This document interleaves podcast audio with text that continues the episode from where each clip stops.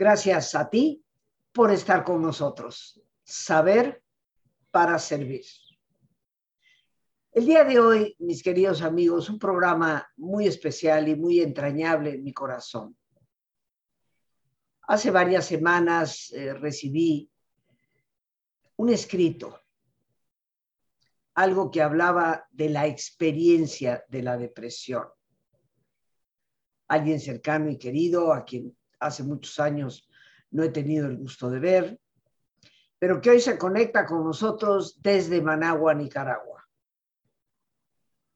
Él pasó por una experiencia de depresión profunda y me llamó mucho la atención lo que escribió al respecto. Me pareció indiscutiblemente que invitarle podría servirnos a muchos que tal vez cruzamos por este tipo de problema para ayudarnos a nosotros mismos.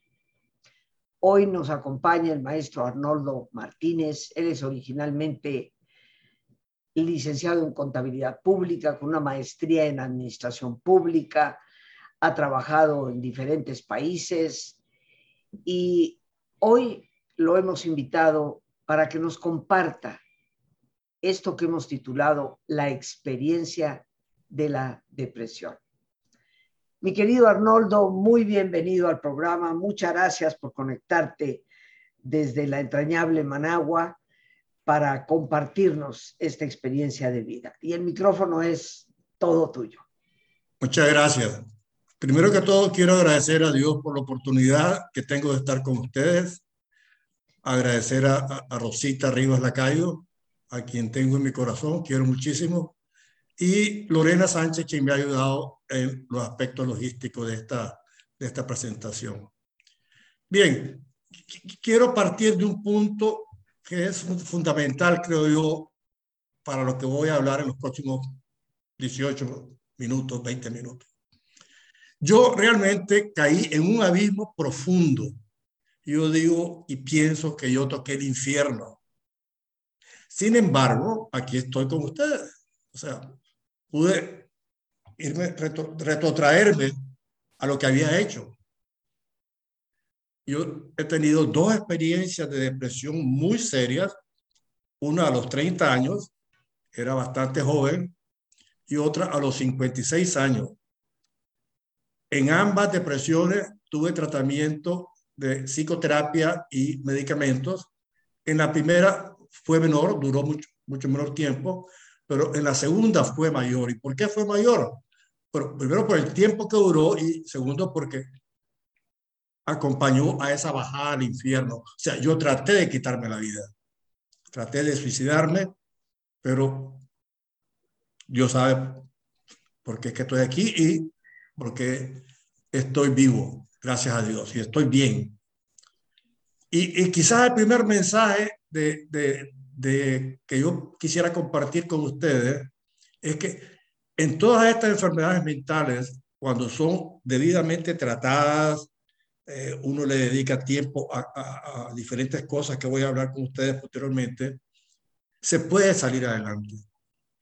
Cuando a veces yo me reúno eh, con grupos aquí en Nicaragua y eh, también metodologías también, eh, y, y, veo que, que algunas de las personas piensan que no se puede salir, pero yo creo que sí se puede salir, al menos esa fue mi experiencia y esa ha sido la experiencia con otras personas que he vivido. Una, un retoque su, eh, muy somero sobre mi niñez. Yo soy el tercero de tres hijos varones. Mi madre queda ayuda a los 33 años. Nos vamos a vivir a la casa de los abuelos maternos. Y era una casa donde había mucho amor, mucho fraternidad, mucho apoyo para todos. Era una cosa, una belleza. Los recuerdos que yo tengo de los abuelos son algo increíble. Luego, yo me casé, me casé muy joven la primera vez, a los 20 años. Tuvimos cuatro hijos, me divorcié y ahí hay tres factores que podrían ser un detonante. Hay muchos más que podrían ser un detonante de lo que fue la depresión de los 30 años y que luego se repite 26 años después de una forma catastrófica. Y el primer factor es la pérdida de mi padre. El abuelo hizo el papel de padre, pero no es lo mismo. Mi polio, uno de los problemas que, que yo sufrí con mi polio es que nunca pude jugar ni basquetbol, ni fútbol, ni voleibol, etc. No, no me seleccionaban. ¿Por qué? Porque yo era cojo. Y así era calificado por los compañeros, compañeros de mi alma, pero decían el Renco Martínez. ¿ya? El divorcio tiene un costo emocional muy grande, muy fuerte. Y cuando esto está acompañado de que quedan cuatro hijos, que el cual uno no puede estar con ellos, porque el mejor lugar creo yo que es el de la madre, es un golpe muy fuerte. Yo tuve que emigrar un poco antes de los 30 años a Estados Unidos tenía un buen trabajo y la inmigración es otro detonante porque dejar las raíces es algo sumamente fuerte. En estos últimos 20 años, de los 56, ahora tengo 76, he venido trabajando con amigos, con personas que quieren apoyo, trato de darles la mano, etcétera, en tratar de buscar la paz interior, buscar siempre una alegría del el por qué estamos viviendo. Siempre hay la importancia de amar a Dios y amar al prójimo, pero también amarse a uno mismo, cuidarse a uno mismo. Este, como familia, cuando saqué un primer libro que es que se llama Caminando un nuevo sendero, que es un testimonio de, de toda la vida de mía y de la depresión particularmente, nosotros acordamos de tener una celebración con alegría y júbilo como familia, en el cual nosotros le dábamos una alabanza a la vida, un homenaje al amor y una honra la amistad. O sea, la vida, el amor y la amistad es lo que ha servido y me ha ayudado mucho a transformarme. Eh, en este camino de, de 20 años, eh, pues, aprendí, aprendí muchísimas cosas de cómo cuidarme de no volver a caer en la depresión y darle la mano a otros para que si están caídos en la depresión, ellos salgan adelante, ¿no? Y la primera ya la he mencionado varias veces, pero no importa es la fe, la esperanza en Dios. Y si uno no tiene, es católico, y esto está perfecto, no hay problema, pero uno debe tener siempre una fe en algo o en algo, o en una persona, en este caso Dios, etc. Eso es muy importante. La otra cosa que yo considero que es muy importante y central es uno debe cuidar el sueño como una rosa primorosa, hay que cuidarla. Y un sueño de siete, ocho horas, una cosa buena, una cosa útil, etc. Y si uno, además de esto, lo puede combinar con ejercicios de relajación y meditación, cuanto mejor. Es importante también que cuando uno siente un llamado, un problemita, una situación, etcétera, tocarle la puerta a profesionales del tema Pueden ser psicólogos, pueden ser psiquiatras, pueden ser trabajadores sociales, pueden ser guías espirituales que ayuden y coayuden a salir adelante de estas de, de, estas crisis emocionales. Que hoy por hoy las crisis emocionales son muchísimas. ¿no? decir, a partir de la pandemia, eh, eh, esto se ha disparado. Yo creo que ahora se están teniendo casi 800 mil suicidios al año. ¿ya? es eh, eh, eh, una cosa sumamente alta.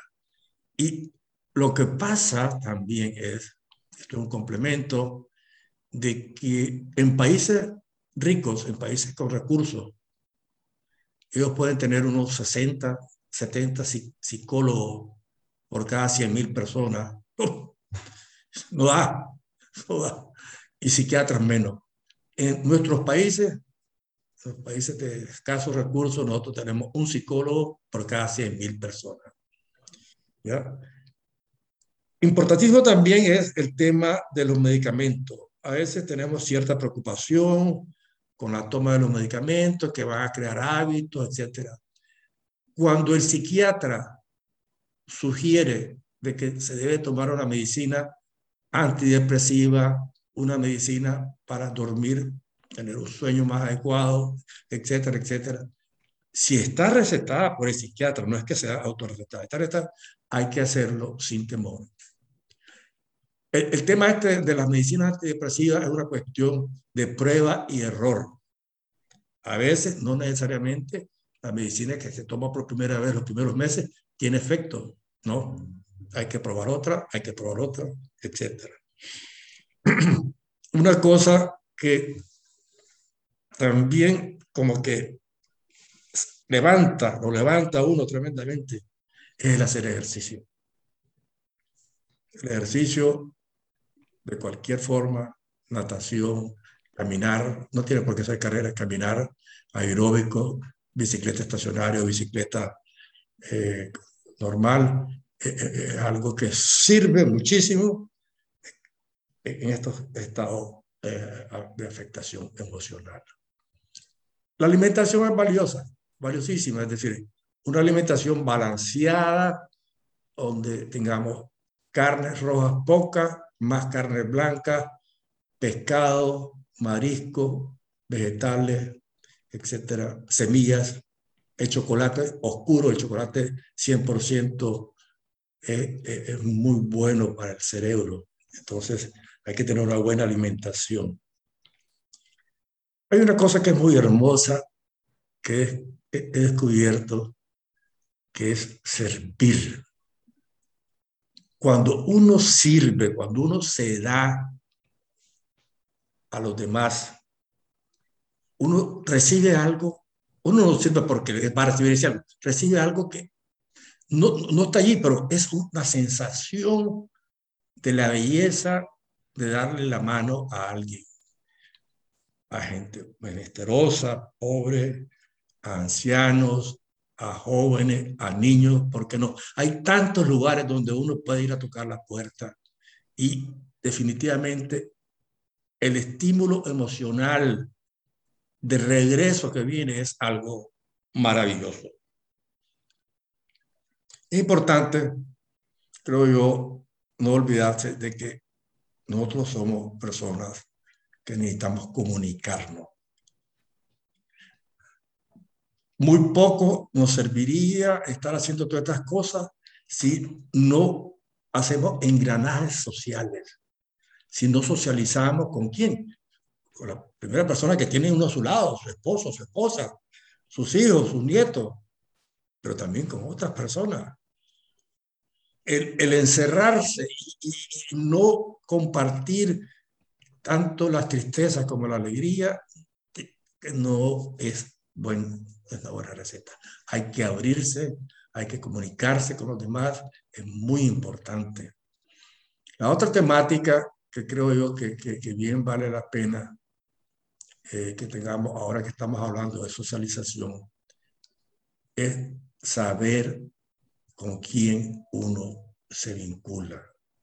Hay personas que son muy queridas, que son muy especiales para nosotros, pero son personas un poquito grosero lo que voy a decir, son personas tóxicas, que siempre están, toque lo negativo, sigue tocando lo negativo y remacha lo negativo.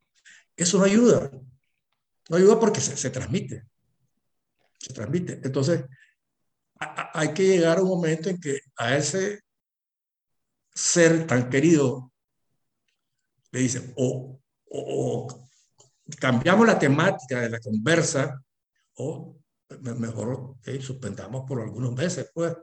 O sea, es un poco duro, pero, pero es importante que uno se quiera, que uno se cuide. Y aquí está otra situación que, que, a veces tiene relación, a veces no, y es lo que yo le, que yo no, lo que se llama la codependencia. La codependencia yo lo agrupo en dos dos, dos. Uno, la codependencia con familiares, la codependencia con amistades.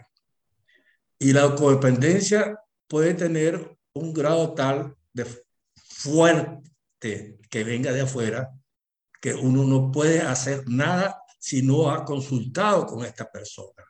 Eso no está bien. Está bien que uno consulte, que uno se abra, que practique, pero uno tiene que tener sus criterios propios, sus criterios independientes. La codependencia no ayuda para nada.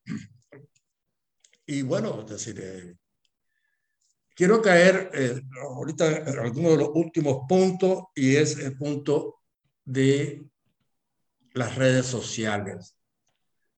Las redes sociales, eh, hablemos del gran paraguas del Internet, hay mucha información y muy buena información. Eso no, no podemos ponerlo en tela de duda. Sin embargo, llega mucha basura y cosas, voy, voy a volver a utilizar el término, cosas que son tóxicas. Y eso uno no puede dejarse absorber, o sea, hay juego, hay sexo, hay, son que, realmente va a distorsionar el comportamiento, los intereses, las emociones, etcétera, etcétera, en vez de ayudar a salir adelante de esta situación. ¿ya? Eh, aquí hay un, un, tema, es el tema que a veces digo, debo, debo de haber empezado, ¿no? pero yo lo tengo de último. yo pude salir de esta última depresión que traté de quitarme la vida por el amor incondicional y el apoyo total de mi esposa Patricia, de mis hijos, de mis colegas y compañeros de trabajo. Y bueno, pues, yo, yo me siento con una bendición del Señor de que que, recibo ese amor, lo recibo. Y todavía amigos que nos escribimos, yo, yo dejé de, trabajar, 56 eh, eh, fue la última vez, como en casi 60 años, o sea, casi 20, 18, 16 años por ahí. Eh, y, mantengo amistades, pues, o sea, amistades entrañables. Entonces, el amor es, es, es, creo yo, el aceite más delicioso que puede haber, que puede existir en la naturaleza del ser humano. Cuando nosotros dejamos de tener amor, lo descuidamos, lo despreciamos, es como que el aparataje nuestro se ensarda, se pone difícil de funcionar, de operar, etc. Y ese amor, creo yo, también, uno se debe querer a sí mismo, apreciarse, eh, uno debe de cuidarse y tener en forma muy especial ese cariño, ese amor, que así el que recibe, uno también lo da, pero también debe dárselo a sí mismo como persona. Esas son las cosas que quería en una forma breve eh, compartir con ustedes. Y yo, creo, este, creo, Arnoldo, que aquí hay mucha profundidad en tus palabras, ya tal vez en el futuro, en otro programa, eh, podríamos tomar dos, tres puntos de esto. Eh, me llama la atención el último que acabas de mencionar. Eh, sí, recibiste el apoyo, el amor de tu esposa, tus hijos, colegas, compañeros, amigos. ¿Estarás de acuerdo que a veces muchas personas creen, sienten que nadie les ama y nadie les apoya? e indiscutiblemente que puede haber casos donde la persona eh, pues vaya un poco en solitario por la vida. Eh, sin embargo, desde mi personal perspectiva, y corrígeme si tú crees que no es así, hay ocasiones en que la persona debe buscar esos apoyos, porque sí, efectivamente, habrá ocasiones en que la gente sienta que, que ya no tiene una familia tan cercana, eh, que vive un poco en solitario, que no está recibiendo el apoyo, pero yo soy de esa opinión de que el ser humano siempre puede levantar las antenitas para darse cuenta que siempre hay gente alrededor que nos puede apoyar y que nos brinda afecto. ¿Estarías de acuerdo con eso? Sí, definitivamente. Es decir, eh, es una belleza. Mira, podríamos entrar en un tema político ahorita, pero no sé si eso sea oportuno o no. Lo que está sucediendo ahorita, el amor que están recibiendo los ucranianos del mundo entero es algo increíble. No lo conocemos, pero estamos diciendo que no suceda esto. Estamos compartiendo un sentimiento desde lo más profundo, los que hemos vivido guerra y los que no hemos vivido guerra. Y eso es amor, eso es amor, ese dar, esa, esa, esa ay Dios mío, ¿cómo le puedo llamar yo? Esa convivencia amorosa es lo que creo yo nos puede, es lo que nos da la esperanza de que todavía como seres humanos podemos transformarnos y podemos construir un mundo mejor. Bien, Arnoldo, vamos a hacer nuestra pausa para hacer nuestro ejercicio de relajación eh, de manera breve eh, y después, por supuesto, retomamos contigo el tema para que pues nos des un cierre a esta valiosísima aportación que nos regalas desde tu experiencia personal. Así que, queridos amigos, pues les voy a pedir, como es nuestra costumbre, que nos pongamos cómodos y si te es posible hacer el alto completo, el alto total, qué mejor que cerrar tus ojos. Y en una posición cómoda, con tus ojos cerrados, te pido que tomes conciencia de tu respiración, el entrar y el salir del aire en tu cuerpo. Imagina cómo al inhalar Así como llevas oxígeno a todas tus células, inhalas también serenidad para tu mente. Al exhalar, así como tu cuerpo se libera de toxinas, imagina cómo en ese aire que sale, también te liberas de todas las presiones y todas las tensiones. Respira profundamente.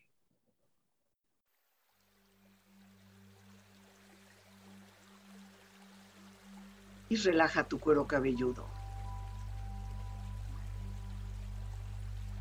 Todos los músculos que cubren tu cabeza.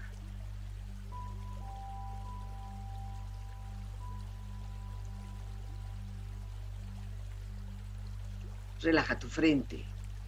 Siente la piel, la vibración de la piel que cubre tu frente.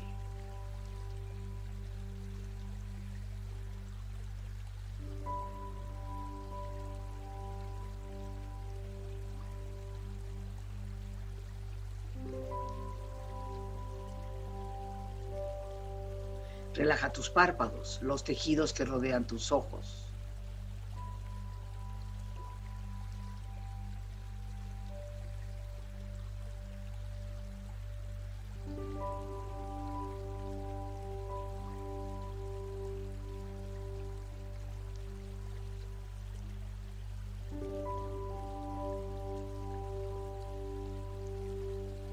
Relaja tus mejillas, toda la piel, todos los músculos que cubren tu cara.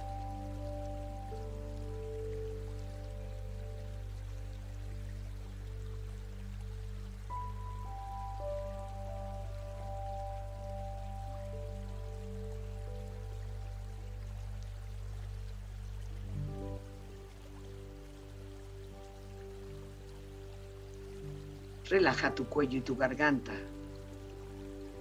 Siente su flexibilidad, equilibrio, balance.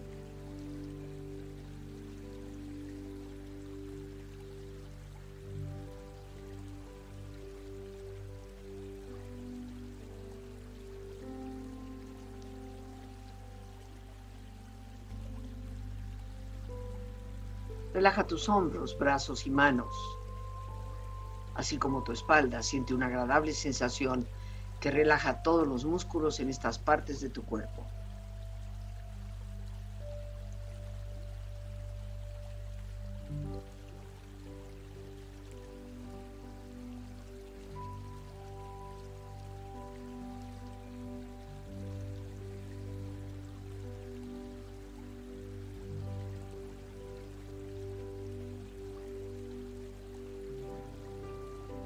Relaja tu pecho exterior e interiormente, relajando todos los músculos, imaginando a todos tus órganos internos funcionar rítmica y saludablemente.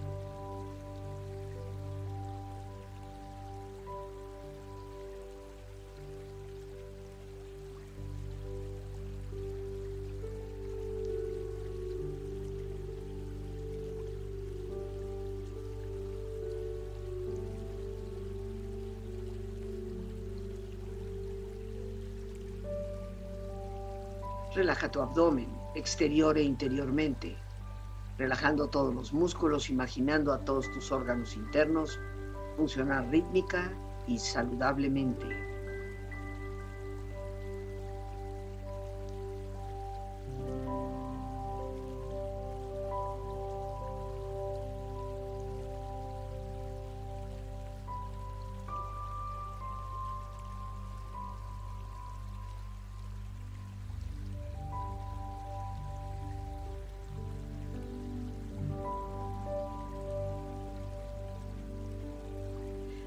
Tus muslos, tus rodillas, siente la piel, la vibración de la piel que cubre estas partes de tu cuerpo.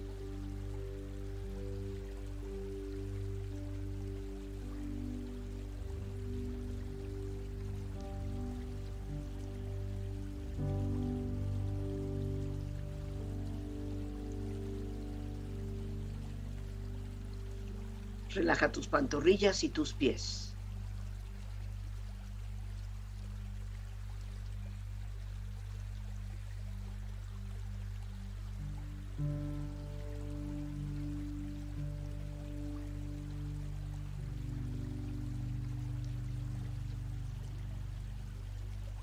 Con tu cuerpo profundamente relajado, proyecta en tu mente la imagen de un lugar ideal para el descanso. Imagina los colores, los sonidos, los aromas. Es una escena de belleza y paz. Siente estar ahí.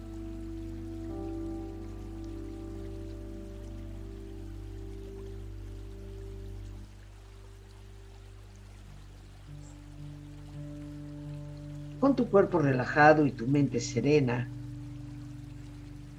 reflexiona.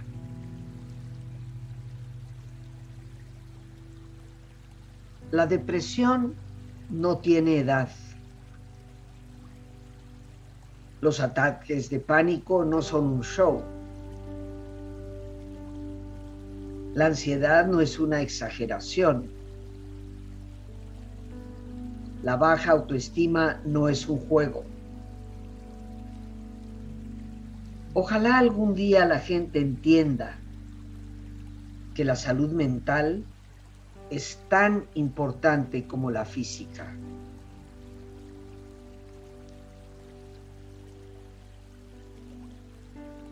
La depresión es una prisión en la que eres tanto el prisionero que sufre como el cruel carcelero.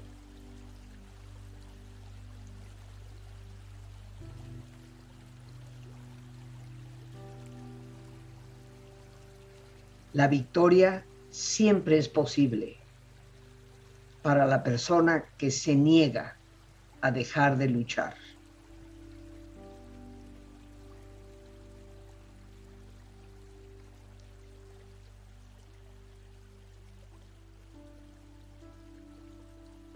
Respira profundamente. Relájate bien. Y con esta experiencia empieza lentamente a estirarte. Brazos, manos, piernas y pies. Moviendo tu cuello, bostezando si lo deseas.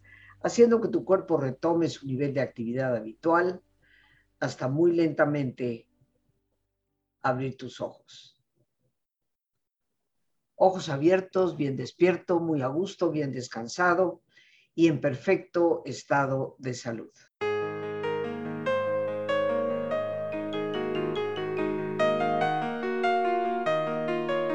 Aún es tiempo, queridos amigos, para incorporarte al Diplomado de Meditación y Espiritualidad con Teresa de Jesús. El próximo lunes 7 de marzo iniciaremos nuestro segundo módulo, que es el inicio de su obra. Aprovecha esta oportunidad, una espiritualidad para el siglo XXI. Para informes puedes llamar al 55 37 32 91 04, en donde también puedes enviar WhatsApp, Telegram o Signal.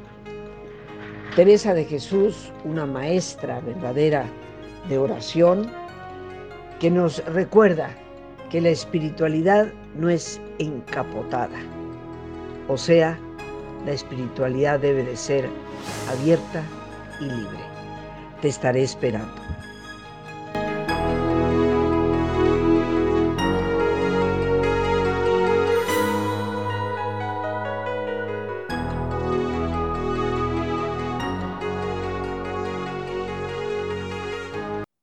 Estamos de vuelta, queridos amigos. Le pido a nuestra productora Lorena Sánchez que ponga en la pantalla la portada del libro de nuestro invitado, Arnoldo Martínez. Eh, ya le preguntaremos a él qué posibilidad hay de conseguirlo.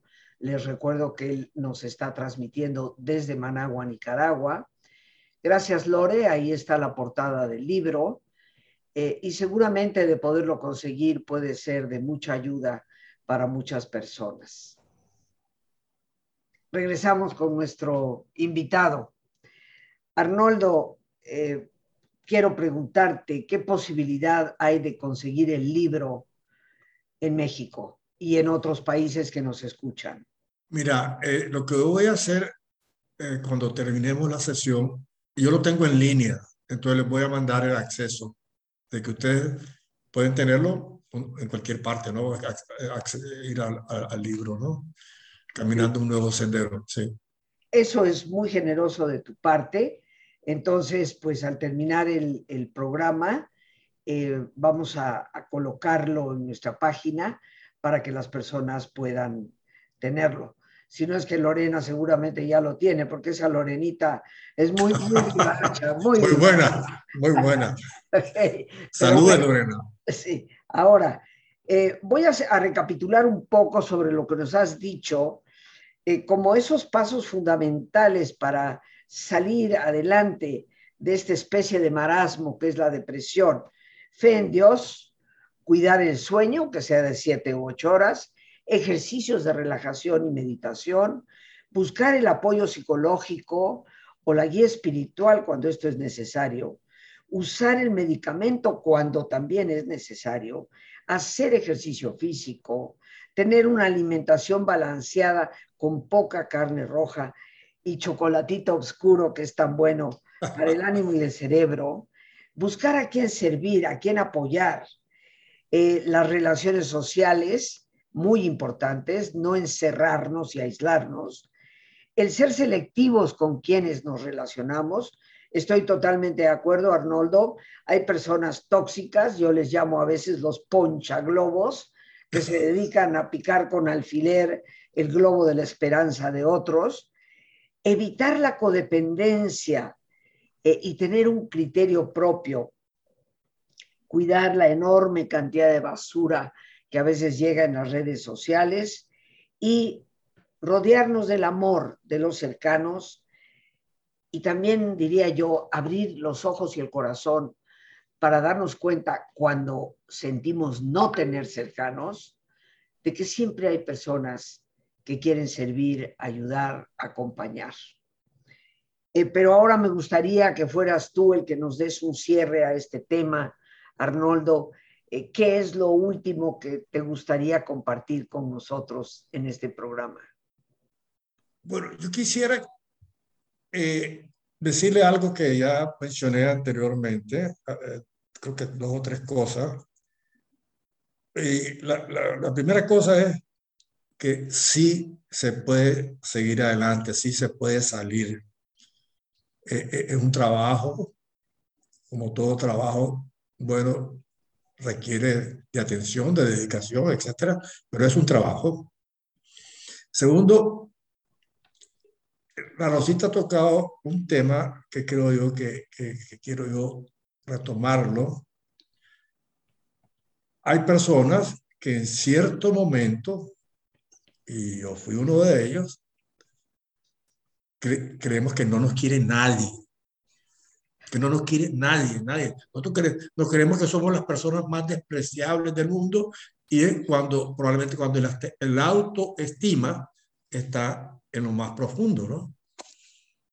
Yo me acuerdo que, que el doctor Lieber, mi, mi, mi, psiquiatra, yo tuve dos psiquiatras allá en Estados Unidos, una me daba eh, apoyo eh, de los ejercicios, etcétera, y la otra me daba los, medicamentos, ¿ya? Esta doctora, el doctor Lieber, me decía, llegamos a tener una amistad profunda, profunda. Ella, Patricia y yo, los tres, me preguntaba que si había dejado el látigo en la casa. Porque ella dice que me veía que yo todo el día estaba queriendo dar con el látigo y decirle más fuerte y más fuerte y más fuerte, no solo hasta sangrar, hasta que me cayera ya de, de, de, inanición, por decirlo así. Y en ese momento uno cree que todo el mundo lo, no es querido por nadie. ¿ya? Entonces lo que hay que trabajar allí, lógicamente, la persona que te está dando el apoyo es trabajar los conceptos de la autoestima, que los hay y los hay muy avanzados. Pero, pero sí, sí, siempre se vive esos momentos, eh, pero lo lindo es cuando uno toca y sale de primera base, aquí se juega mucho el béisbol, sale de primera base corriendo a fulanito me quería, sutanito me quería por esto. Y así empieza uno a identificar a los otros jugadores del, equipo de béisbol que, que, sí efectivamente me querían. ¿ya? Eh, eh, y, luego, la tercera cosa que fue con, con la que yo empecé compartiendo con ustedes, en esa depresión, cuando tenía 56 años, yo no creí que, nada, iba, nada valía. Yo había cerrado todas mis opciones, mis posibilidades. Había bajado todas las cortinas y me había quedado en cuarto oscuro y yo no tenía acceso afuera y yo no lo dejaba a nadie que tuviese acceso. Y ese para mí es lo que yo le llamé el infierno. Yo toqué el infierno, le toqué la puerta y me quedé, me quedé por un rato en el infierno y ahí fue donde yo intenté eh, eh, quitarme la vida. Porque yo creía que no tenía salida de cómo resolver ninguna de, de las cosas. Y yo estaba totalmente equivocado. Yo estaba totalmente equivocado. Y bueno, gracias a Dios, pues lo, lo, lo he superado. Ahora, lo que me tiene ahorita pendiente, le a decir que es, ya medio lo tocamos. La juventud hoy está pasando por momentos tremendos. Por ejemplo, en 2019, la Organización Mundial de la Salud, hablando de los suicidios, la cuarta, la número cuatro razón de entre 16 y 25 años son los suicidios. Eso es altísimo. No era así. O sea, siempre había sido alta, pero no era así. O sea, la pandemia como que nos ha llevado a una situación que, que nos ha tocado fibras muy, muy, muy profundas. Y, y yo pienso que hoy por hoy lo que nosotros tenemos que atender es a esos jóvenes como padres de familia y eh, en la otra vía es la vía educación, pero no educación que sepan sumar uno más dos, cuatro, cuatro, cuatro, diez. No, no. Educación es lo que es la educación básica para vos ser un individuo pensante. Y vos tenés que empezar por, lo que yo le llamo la educación de cero a cinco años, es que tu papá te enseñe a decir buenos días, buenas tardes, buenas noches, disculpe si lo molesté, con permiso, esas cosas que hoy nos enseñan. No, no, no hay una, tal vez estoy exagerando, pues, pero son muy pocas las escuelas, escuelas referidas, los colegios pues, primarios, que le estén enseñando a los alumnos eso. Y yo, yo, creo que ahí nos estamos perdiendo, creo yo, tengo el pensamiento que nos estamos perdiendo. Y por eso yo invito a los padres de familia que le dediquen tiempo a sus hijos, que dediquen tiempo a sus hijos, que no los descuiden, que es la única formación, ya después del quinto grado, quinto año, de, quinto año de edad, ya entran al primer grado, ya después termina primaria, termina secundaria, y ya no, sabemos de ellos. Pues Arnoldo, yo te quiero dar las gracias por esta valiosa colaboración que estoy segura será de inspiración para muchas personas. Eh, y bueno, Lorena efectivamente ya nos ha colocado ahí la liga para el libro de nuestro invitado, que generosamente la pone a la disposición, un libro que podrá ayudarnos muchísimo para ayudarnos a salir de un problema como este y ayudar a otros para que vuelvan a recobrar el camino y la esperanza. Espero que pronto, mi querido Arnoldo, nos volvamos a encontrar en este programa para profundizar sobre algunos de los puntos tan importantes que hoy nos has dado, pues una mirada de ave que vuela rápidamente sobre las cosas. Eh, y bueno, pues ya nos, nos despedimos dándote las gracias al maestro Arnoldo Martínez que hoy nos acompaña. Sobre todo, como siempre, amigos, las gracias a Dios por este espacio que nos permite compartir. A Lorena Sánchez, nuestra productora, y a ti, el más importante de todos, una vez más, gracias. Muchísimas gracias por tu paciencia al escucharme y por ayudarme siempre a crecer contigo. Que Dios te bendiga. Gracias, gracias, Rosita.